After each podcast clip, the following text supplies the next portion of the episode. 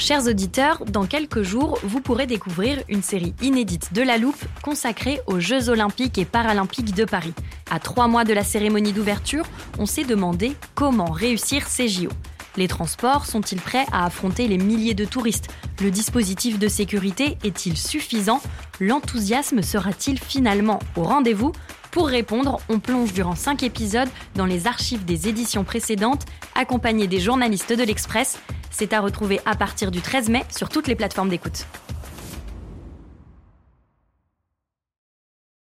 Hey, I'm Ryan Reynolds. Recently, I asked Mint Mobile's legal team if big wireless companies are allowed to raise prices due to inflation. They said yes. And then when I asked if raising prices technically violates those onerous two year contracts, they said, What the f are you talking about, you insane Hollywood ass?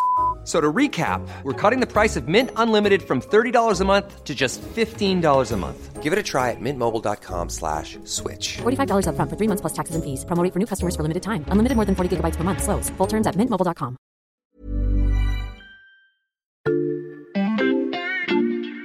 Cette année, l'Express souffle ses 70 bougies. À cette occasion, l'équipe du journal a déployé un dispositif important. Un numéro spécial d'abord, un MOOC que vous pouvez retrouver en kiosque cette semaine, un grand colloque et bien sûr une série de podcasts que vous avez peut-être entendus à la fin de l'été. Si ce n'est pas le cas, je vous invite à remonter le fil de votre application de podcast. Le premier épisode a été diffusé le 4 septembre. Pour raconter l'histoire de l'Express, nous avons notamment fait appel à d'anciennes plumes de la rédaction, comme Michel Cotta, journaliste politique de 1963 à 1976, et quelques minutes avant le début de l'interview, notre invité s'interrogeait. Faites rien sur l'Express, Jean-Jacques et Françoise, puis la façon dont ils euh, fonctionnaient ensemble, parce que c'est euh, quand même Jean-Jacques et Françoise, c'est le couple mythique qui a fondé l'Express en 1953.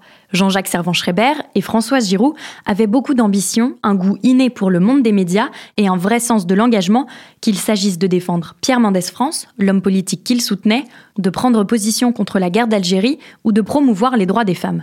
Leur histoire, c'est celle d'un magazine évidemment, mais c'est aussi celle de la France d'après-guerre. À l'occasion des 70 ans de l'Express, l'équipe de La Loupe a choisi de dédier deux épisodes exceptionnels au parcours de ses fondateurs. Chapitre 1, Jean-Jacques Servan-Schreiber, l'appétit de la modernité. Mon rêve, personnellement, serait de vivre dans une société où personne n'est du pouvoir sur personne. Chacun d'entre nous luttait avec passion. Il y a toujours de grands drames qui se produisent quand un peuple ne choisit pas des dirigeants qui soient à sa hauteur. Vous savez, les rapports des femmes avec euh, le pouvoir n'est pas le même que le rapport des hommes, pour des raisons évidentes. Ce sont des spectateurs. Alors j'aime mieux être acteur. Bonjour. La personne qui va nous accompagner tout au long de cet épisode, c'est la journaliste et écrivaine, ancienne directrice de France Culture, Sandrine Trainer.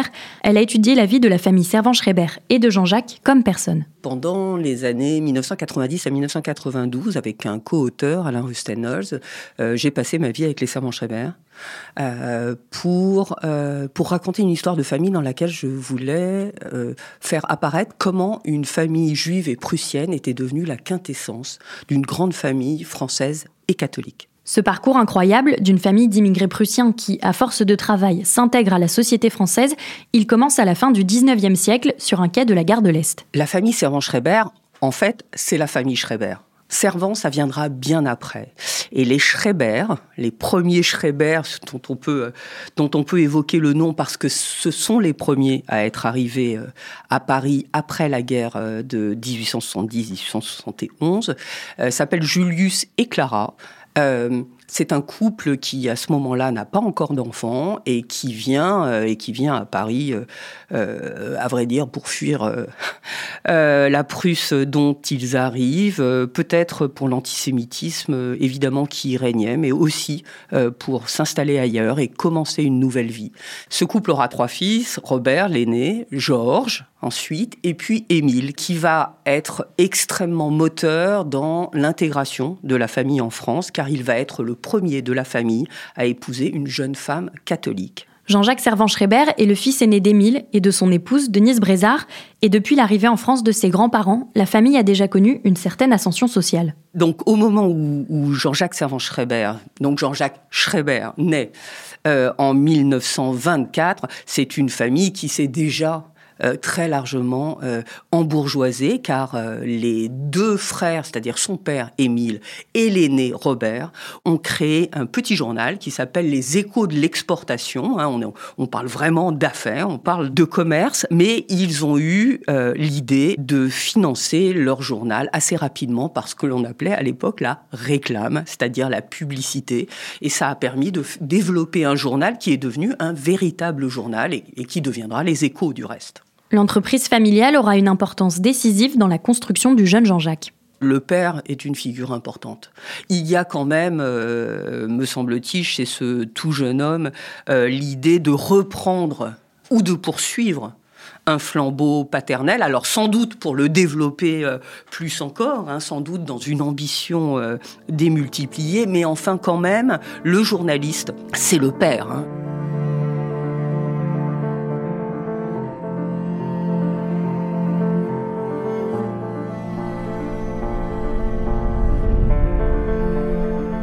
Père de Jean-Jacques, c'est à la fois un patron de presse, mais c'est aussi un journaliste. Il travaille pour ce très grand journal de l'époque, qui était un journal illustré qui s'appelait L'Illustration, et il fait le tour du monde. Il voyage énormément, il en ramène euh, évidemment des reportages, mais il en ramène aussi euh, des idées, des propositions, des choses qui nourrissent une vie familiale qui, pour le coup, est, restée extrêmement soudée. On, déjeune chaque semaine en famille, on échange et, et au fond, on construit euh, une idée de participer à la vie du pays, de participer à la vie politique. Bah, alors là, écoutez, je vais vous dire, euh, chez mes parents, nous étions donc cinq enfants, euh, avec mes deux frères, Jean-Jacques, Jean-Louis, et mes deux sœurs, Brigitte et Bernadette. Christiane Collange, la sœur cadette de Jean-Jacques Servan-Schreiber. Et si je vous dis qu'on a commencé à parler de, des idées politiques de Jean-Jacques et de son envie de faire un journal très vite au dîner du mercredi, qui avait lieu tous les mercredis avec mes parents et nous et nos conjoints. Euh, et on parlait de tout. Alors, c'est tellement marrant. Euh, quand je raconte ça à mes arrière-petits-enfants, euh, chez mes parents, on avait l'interdiction de parler de ce qu'on mangeait à table.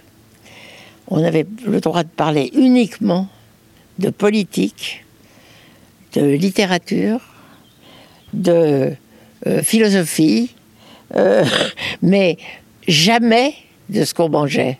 C'est une famille où à la fois il y a des rites extrêmement importants et on sait parce que les, petits frères et sœurs du reste l'ont raconté que à partir du moment où Jean-Jacques commence à grandir, il prend la parole. C'est quelqu'un qui est présent à table et il est l'aîné de ses frères et sœurs et dit-on sans doute à juste titre, le chouchou de sa mère. Et donc, quand Jean-Jacques parle, on l'écoute. Et on voit d'ailleurs que dès qu'il devient euh, jeune homme, il n'a aucune au fond, ça fait qu'une génération que sa famille est en France et, il est déjà très à l'aise, il est déjà très construit comme quelqu'un, dans son esprit en tout cas, quelqu'un qui va influer sur le cours des choses. Avec l'arrivée de la Seconde Guerre mondiale, Jean-Jacques Servan-Schreiber perçoit justement une occasion d'influer sur le cours des choses. Jean-Jacques, il est parti aux États-Unis pour se former, pour devenir pilote, il a fait Polytechnique. Quand il revient, la guerre est terminée. Donc il y a une forme de rattrapage chez lui nécessaire. C'est un point important. Néanmoins, c'est quelque chose qu'il contrebalance avec cette ambition rapportée notamment des États-Unis, où il a vu un certain nombre de choses qu'il va ramener. Et donc, euh, c'est un jeune homme qui, au fond, euh, quand même très jeune et très inexpérimenté, et qui, grâce à ses parents, euh, grâce à son père, va pouvoir être en contact avec Hubert Beuve-Méry, qui a fondé Le Monde, et qui va tout de suite s'autoriser non seulement à se proposer comme journaliste, mais à faire des papiers qui sont généralement des papiers d'éditorialistes déjà très installés. Voilà un jeune homme, on dit un jeune homme pressé, un jeune homme qui prend la parole et qui prétend expliquer le monde et raconter où il va.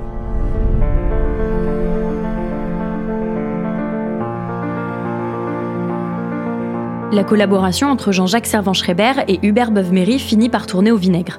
Le premier, qui s'imaginait déjà en dauphin du fondateur du monde, s'impatiente face à la tradition de neutralité du journal, tandis que le second s'agace des positions iconoclastes de son jeune éditorialiste.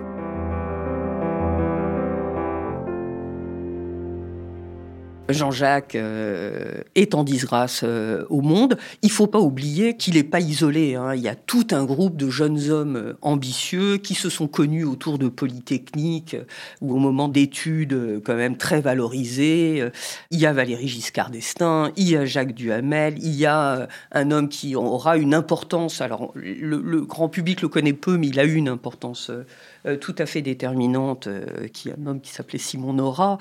Donc il est inséré dans un réseau. Donc euh, même en disgrâce, il est loin d'être seul. Et, et donc il va avoir un court passage dans un journal qui va sans doute euh, lui apprendre beaucoup du point de vue du journalisme, qui est Paris Presse l'intransigeant, qui était un, un grand journal populaire dont il devient euh, éditorialiste. Et puis à la presse familiale, de toute façon, qui reste un débouché évident. Lors de son passage à l'intransigeant, Jean-Jacques fait une rencontre déterminante. C'est dans ces années-là euh, qu'il rencontre Françoise Giroud, qui est de plusieurs euh, années son aîné. C'est intéressant juste de le souligner parce que c'était pas si fréquent à cette époque-là, encore que ce soit toujours pas si fréquent du reste. Il est marié, mais il n'a pas d'enfant. Et il y a une forme de coup de foudre euh, évident entre les deux et une histoire d'amour qui va être une histoire d'amour et de presse. Extrêmement importante et fructueuse, c'est-à-dire que c'est une histoire d'amour qui va créer l'Express. Vous avez cette phrase euh, magnifique, vous dites JJSS m'a inventé, et c'est surprenant. oui, c'est vrai. Réponse de Françoise Giroud, invitée d'Antenne 2 en 1990. Il m'a exactement inventé de, de la personne que je suis devenue. Parce que à l'époque euh, où il m'a demandé donc de, de devenir avec lui, enfin la co-directrice de l'Express qu'il voulait fonder, il n'y avait simplement pas de femmes dans la presse. Ça, ça paraissait complètement fou. C'est pour ça que je vous dis qu'il m'a inventé, parce qu'il aurait pu euh, m'aimer, il aurait pu me faire des cadeaux et m'offrir des brillants, mais ne pas imaginer de me donner cette responsabilité-là, qui Ouais. est très très particulière. Quand ils se rencontrent, Jean-Jacques s'ennuie à l'intransigeant, Françoise se sent coincée à la direction du magazine Elle. Ils ont tous les deux envie de forger un journal politique à leur image, et pour cela, ils peuvent s'appuyer sur le reste du clan Servan-Schreiber. La première idée, euh, ça va être de, après discussion de famille, ça va être de créer l'Express comme un supplément des échos. Et donc l'Express va se créer comme le supplément du samedi, les échos du samedi. Ce qui est évidemment euh, malin à tous égards, d'une part parce qu'il s'appuie euh, sur un savoir-faire, qu'il y a, euh, y a des équipes qui peuvent, des petites mains en tout cas, parce que sinon ils vont recruter de grandes plumes et qui peuvent aider à faire le journal. Et surtout, les échos du samedi vont être distribués aux abonnés des échos, qui sont en gros autour de 30 000. Et donc, voilà un journal qui démarre déjà avec euh, 30 000 lecteurs garantis, ce qui est, comme on sait, une sacrée chance. Au début, ça s'est appelé les échos du samedi, parce que c'était la seule façon euh, qu'avaient les échos euh, de financer vraiment l'Express. Euh, papa a été formidable, parce que vraiment, quel somptueux cadeau il a fait à Jean-Jacques. Je dis bien à Jean-Jacques, parce que c'est vraiment à Jean-Jacques qu'il l'a fait. La contrepartie de ça, c'est que, s'appuyant sur une affaire de famille, il faut aussi laisser de la place à la famille. Donc, en fait, tout le monde va y aller.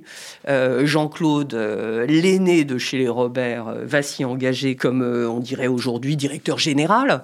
Sa sœur, Marie-Claire, qui sera plus tard l'épouse de, de Mendes France, euh, Marie-Claire, va être responsable de la publicité. Euh, Christiane Collange, la petite sœur de Jean-Jacques, va y écrire. Jean-Louis, qui est le tout petit frère, va y écrire également. C'est-à-dire tout le monde investit ce nouvel espace. Euh, C'est une belle aventure de ce point de vue-là aussi. Cette belle aventure familiale, c'est aussi un courant politique à part entière. Dès son lancement, le journal prend fait et cause pour le leader du Parti radical, Pierre Mendès France, dont une interview figure en une du tout premier numéro. Pierre Mendès France est la pièce centrale de la création de l'Express. C'est-à-dire, c'est pas et si on crée un journal, en fait, c'est et si on crée un journal qui aura une influence sur la vie politique française. Cette ambition reste toujours très importante et cette jeune génération est convaincue que Pierre Mendès France est l'homme dont la France a besoin. L'idée d'une presse engagée elle est évidemment euh, tout à fait antérieure. Je veux dire, on pense à Émile Zola, J'accuse, on pense évidemment euh, à de très grands journaux, euh, Le Figaro l'est, l'Aurore. Là, peut-être la singularité, c'est l'adoption d'une figure susceptible de changer la France. Et de ce point de vue, ils sont sans doute atypiques, oui. Mais l'Express n'est pas un simple tract militant au service de celui qu'on surnomme déjà PMF. Rapidement, l'hebdomadaire s'écoule à plusieurs dizaines de milliers d'exemplaires, il s'émancipe des échos et devient une référence pour la France bourgeoise d'après-guerre, lancée dans une course perdue vers la modernité. Je crois que Jean-Jacques Servan-Schreiber est quelqu'un qui était tout à fait obsédé par la modernité.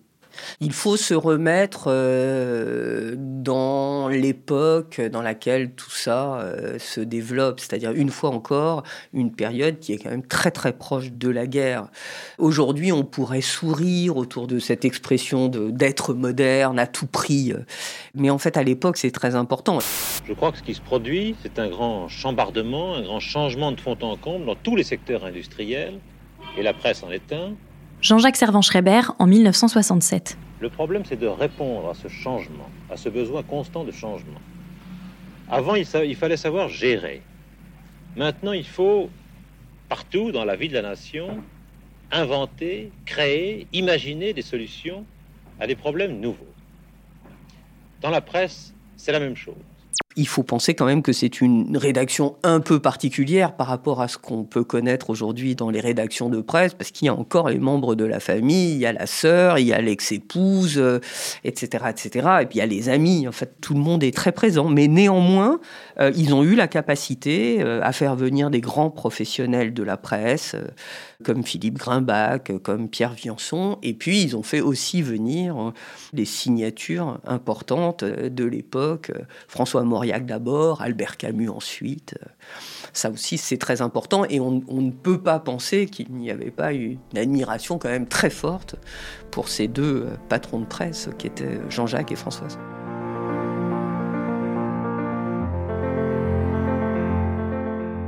l'Express devient incontournable. En 1963, il change de formule et devient le premier news magazine français inspiré des grands titres américains que Jean-Jacques vénère. Et puis, il crée des émules, des anciens de l'Express quittent la rédaction, Jean Daniel d'abord, qui fondera le Nouvel Observateur, Claude Imbert ensuite, qui créera Le Point.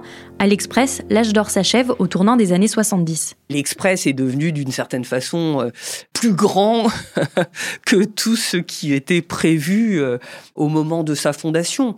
Et Jean-Jacques a été un homme de presse, mais c'est quand même pas d'abord ça qui le motive. Quand on se passionne pour la politique, il est normal qu'on ait envie d'agir sur les événements et de, si on croit qu'on a raison sur deux ou trois petites choses au moins, qu'on a envie de changer gouvernement du pays.